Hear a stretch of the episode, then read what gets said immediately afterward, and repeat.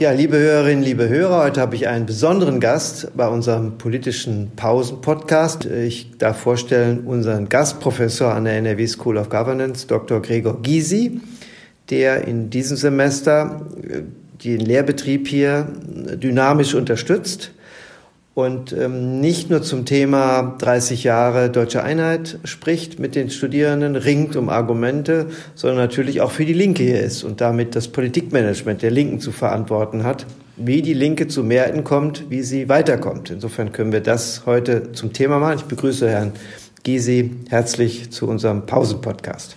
Ich freue mich, Herr Professor Dr. Korte, dass Sie mich dazu eingeladen haben. Ich muss Ihnen aber zunächst hinweisen, wenn ich heute mein Seminar abgeschlossen habe, dann ist mein Professorentitel wieder weg. Ich hatte ihn nur ein paar Wochen, aber immerhin, meine Kinder und Enkelkinder können später mal sagen, für ein paar Wochen war er auch Professor. Das ist schon mal gut. Und äh, das große Vermächtnis besteht ja darin, dass es durch Urkunde auch äh, dokumentiert ist, die man sich aufhängen kann und dann können die Enkelkinder täglich nachlesen. das, das bleibt erhalten. Ich gebe zu, im Seminar ist es manchmal schwer, die Studierenden ähm, mit der deutschen Einheit äh, so zu verbinden, dass sie auch sprühend auf eigene neue Ideen kommen. Das ist manchmal, manchmal wie Bismarcks Reichsgründung, so weit liegt es einfach zurück. Das muss man fairerweise sagen bei so einem zeitgeschichtlichen Thema.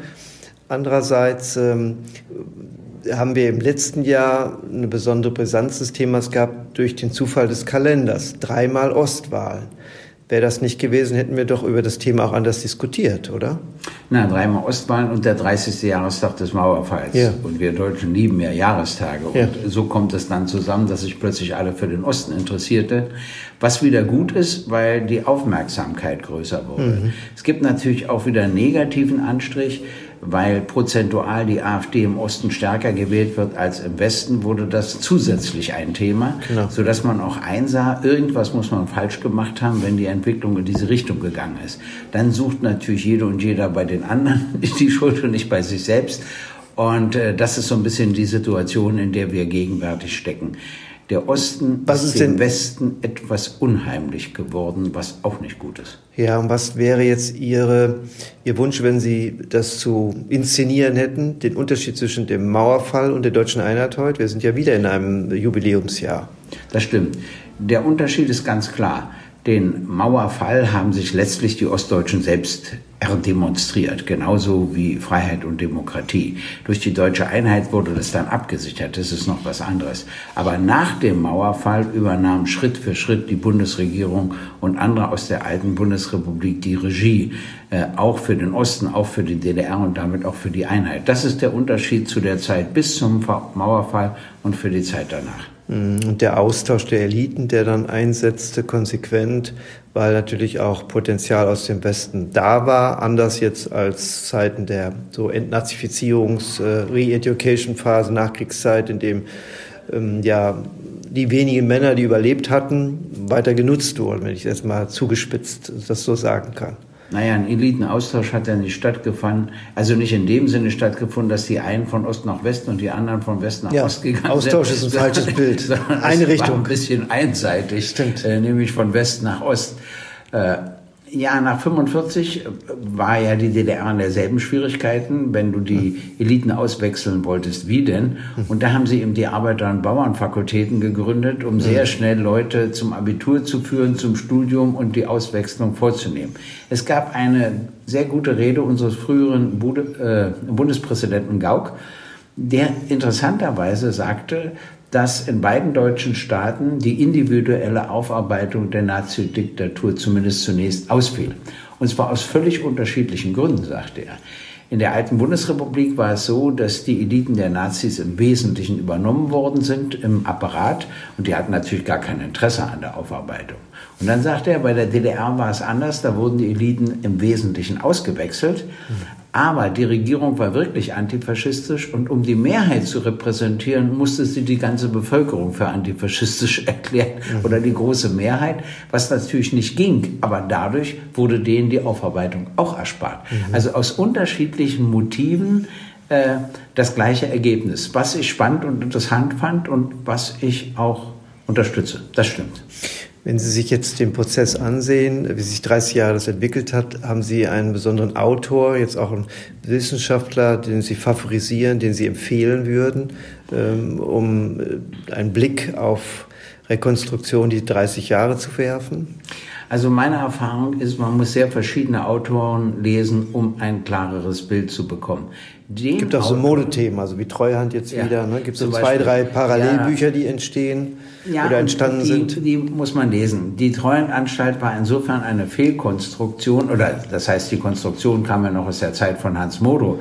Und dann wurde die Treuhandanstalt von Westdeutschen übernommen und die hatten eben nicht den Auftrag, eine eigenständige, starke Ostwirtschaft zu ermöglichen, sondern die Ostwirtschaft den Bedürfnissen der Westwirtschaft anzupassen. Dadurch fand eine Deindustrialisierung statt.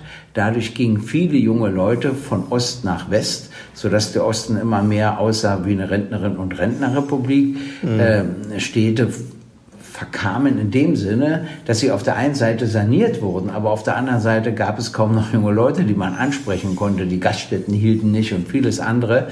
Äh, und das habe ich sehr bedauert, weil es anders möglich gewesen wäre. Wir haben damals den Vorschlag gemacht, jedem Unternehmen der DDR per Einführung der D-Mark, also per 1. Juli 1990, äh, ein Jahr lang 100 Prozent, im nächsten Jahr 90 Prozent, dann 80 Prozent, also degressiv zehn Jahre lang Subventionen in Höhe der ursprünglichen Lohnkosten per 1. Juli 1990 zu geben.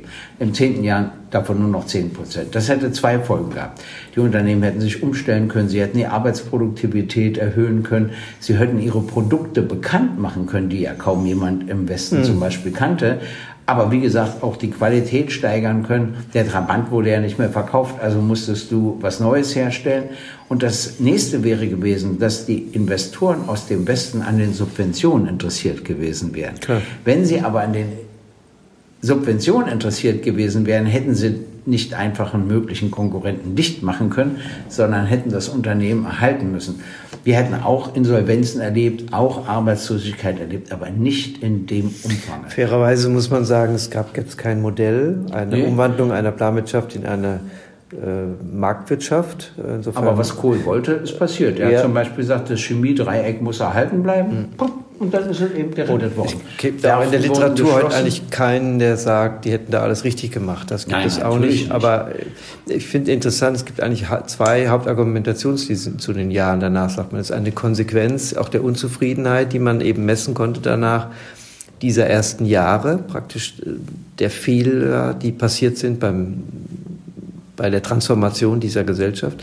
Andere argumentieren, naja, es liegt eigentlich ursprünglich an der Teilung. Das sind ja zwei verschiedene Diskursstränge zu sagen, ist das die Vorgeschichte oder sind das diese Jahre, die zu dieser Unzufriedenheit mit dieser Situation führen? Naja gut, es ist natürlich so, äh, dass die Strafe für Deutschland für die schlimmsten Verbrechen in der Weltgeschichte von 33 bis 45 und äh, für den Beginn und damit eine Aggression die zum Zweiten Weltkrieg führte, darin bestand, dass das Land etwas Territorium verlor und in der Teilung. Das mhm. geht doch noch. Mhm. Man, es gab auch Ideen, Deutschland ganz und für immer auszulöschen. Ja. Ich sage es nur.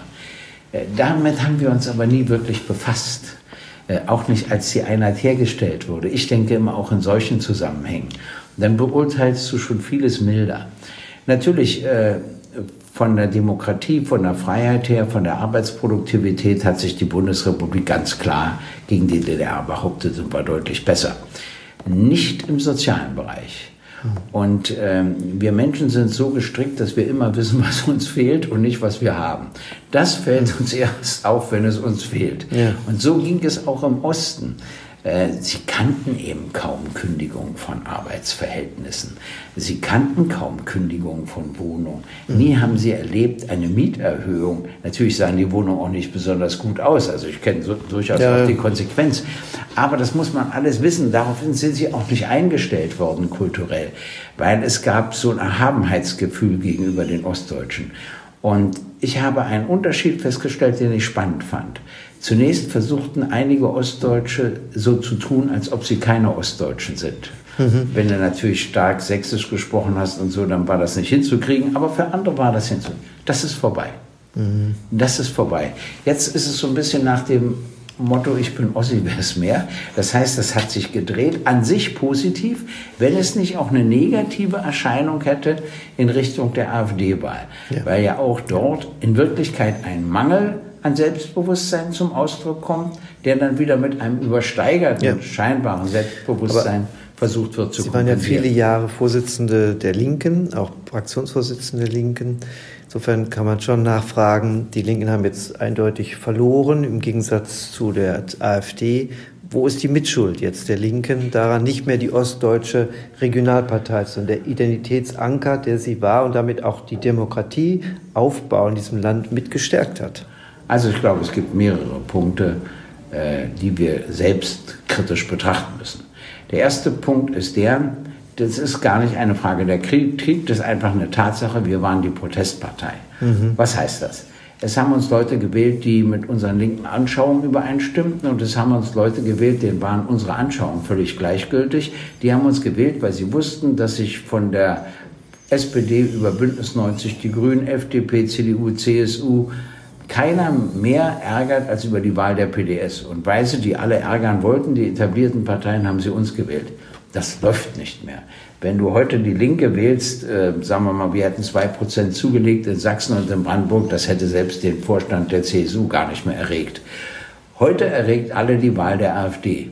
Diese Art von Wähler haben gewechselt zur AfD. Die mhm. kriegen wir auch nicht zurück, mhm. weil wir nicht mehr die alte Protestpartei sind. Selbst wenn wir es uns wünschen, dass wir es noch wählen. Wir sind es nicht.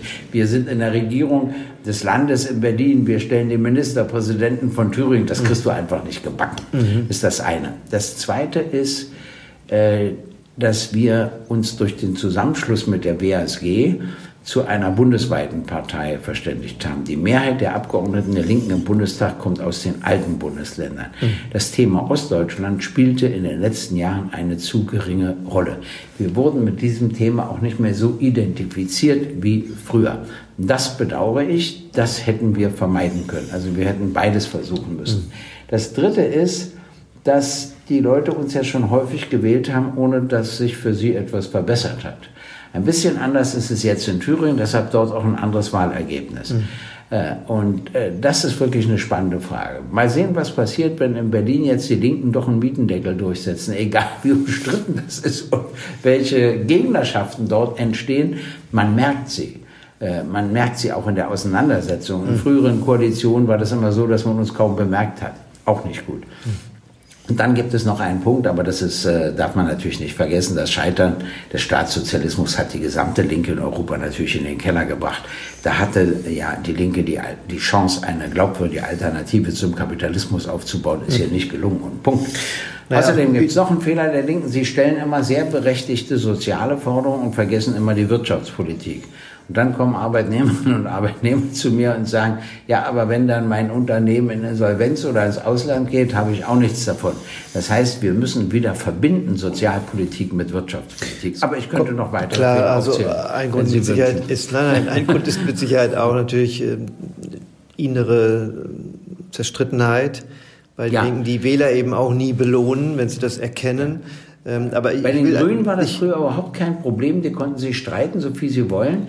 Diejenigen, die sie wollten, wollten den Streit. Heute wäre es ein Problem und die haben genauso viele Konflikte wie wir, aber keiner kommt nach draußen. Bei uns steht ein Konflikt schon in der Zeitung, wenn er noch gar nicht stattgefunden hat. Naja, weder und das liegt an einem Denunziationsklima in ja. meiner Partei, ja, okay. das ich zutiefst ablehne und woran ich mich auch nie beteiligt habe und auch nie beteiligen werde. Wähler finden schon glaubwürdig, dass Parteien verschiedene Flügel haben, aber wenn sie eine Entscheidung gefunden haben, sollten sie dazu stehen und das honorieren Wähler nicht, wenn sie die dann wieder aufbrechen. Das, das finde ich auch bei den Grünen, die Fundis und Realos, das war schon für Wähler verständlich. Am Küchentisch hat man auch beide Richtungen gehabt. Insofern ja. spricht das für die Attraktivität. Ich will am Schluss nochmal zu äh, Ministerpräsidenten Ramelow ich noch mal. bei der Europawahl ja. gab es eben unterschiedliche Auffassungen, raus aus dem Euro oder nicht raus aus dem Euro. Äh, zu Flüchtlingen gab es eine unterschiedliche ja. Auffassung und überhaupt will man mehr oder weniger europäische Integration? Ja, und dann wirst du von beiden Seiten nicht gewählt. Klar. Und da gab es zwar klare Beschlüsse des Parteitages, aber eben auch Leute, die sich daran etwa nicht gehalten haben. Zum Schluss noch mal eine Einschätzung. Ministerpräsident Ramelow hat die Chance, zum zweiten Mal äh, als einzigster linker Ministerpräsident äh, gewählt zu werden. Als Jurist haben Sie eine Einschätzung zu den aktuellen ähm, juristischen Vorbehalten im Blick auf die Minderheitsregierung, wie sie zu wählen ist im dritten Wahlgang? Es gab ja offenbar schon einmal in einem Bundesland in den 50er Jahren einen Ministerpräsidenten, der mit weniger, weniger Ja als mit Ja-Nein-Stimmen gewählt worden ist. Also es gab es im Westen auch schon mal. Aber diese juristischen Feinheiten spielen im Moment eine Rolle, werden uns einige Tage bis zur Wahl noch beschäftigen. Was haben Sie da für eine Einschätzung zu? Also ist es so, äh, die Landesverfassungen sind alle ziemlich ähnlich. Und dann ist es so, dass innerhalb einer bestimmten Frist der Landtag sich nicht nur konstituieren muss, sondern auch eine Regierung gewählt werden muss. Und wenn die nicht gewählt wird bis zu einer weiteren Frist, dann muss es Neuwahlen geben. Ja. Nur in Hessen nicht. Hessen war anders gestrickt. Und Bernhard Vogel, der erste Ministerpräsident äh, von Thüringen, natürlich CDU, hat sich für die Landesverfassung von Hessen entschieden. Und äh, da steht im dritten Wahlgang zählen die Ja-Stimmen. Da ist von Nein-Stimmen keine Rede. Ja, die meisten Stimmen. Die meisten Stimmen. Mhm. Und der Punkt ist, dass in Hessen es dann mehr Ja als Nein-Stimmen gab und das Landesverfassungsgericht entschieden hat, dass derjenige damit gewählt ist. Das weiß auch das Landesverfassungsgericht von Thüringen. Und er kennt natürlich die Entscheidung des Landesverfassungsgerichts von Hessen, sodass es eine Chance gibt. Ich glaube aber, dass er eine Mehrheit bekommt. Vielleicht nicht im ersten, aber wahrscheinlich im zweiten Wahlgang, sodass die also spannende juristische ja Frage, ja, mhm. sodass die spannende juristische Frage nicht aufkommt. Nee, da ist es ja so, im ersten und im zweiten Wahlgang muss er eine absolute Mehrheit ja, an Ja-Stimmen haben. Klar. Im dritten, wenn er mehr Ja als Nein-Stimmen hätte, würde das schon genügen. Ach, Sie meinen, er kriegt sogar eine absolute in Selbst der geheimen das Wahl. ist nicht völlig ist auszuschließen. Nicht, da haben wir schon viel erlebt, das stimmt. Wissen Sie warum? Weil viele Unternehmer die Linke gewählt haben, obwohl sie die gar nicht heiß lieben. Mhm. Äh, und das wird in folgendem deutlich. Die Linke bekam 32 Prozent der Stimmen in einem mhm. Wahlkreis. Mhm. Die CDU bekam im selben Wahlkreis nur 22 Prozent der Stimmen. Mhm. Gewählt wurde direkt der CDU-Kandidat. Das heißt, dass viele, die wegen Ramelow die Linke gewählt haben, ihre eigentliche Überzeugung mit der Erststimme durch die Wahl des Kandidaten der CDU zum Ausdruck brachten. Okay. Und jetzt bedeutet das für die CDU und FDP, wenn sie sich die Unternehmer nicht restlos verscherzen wollen, mhm. was man ja auch machen kann, wenn die nun mal Ramelow wollen, mhm. ist es vielleicht gar nicht klug für sie, sie daran zu hindern. Denn wenn wir Neuwahlen bekommen, kann es auch sein, dass die FDP nicht mehr drin ist. Ja, ja, Und dann klar. haben die anderen die absolute Mehrheit. Klar. Und Punkt. Gut, interessante Einschätzung. Für die Pause als Podcast reicht es. Danke, Herr Gysi, fürs Gespräch. Danke, Herr Professor Karl, für, für das interessante Gespräch.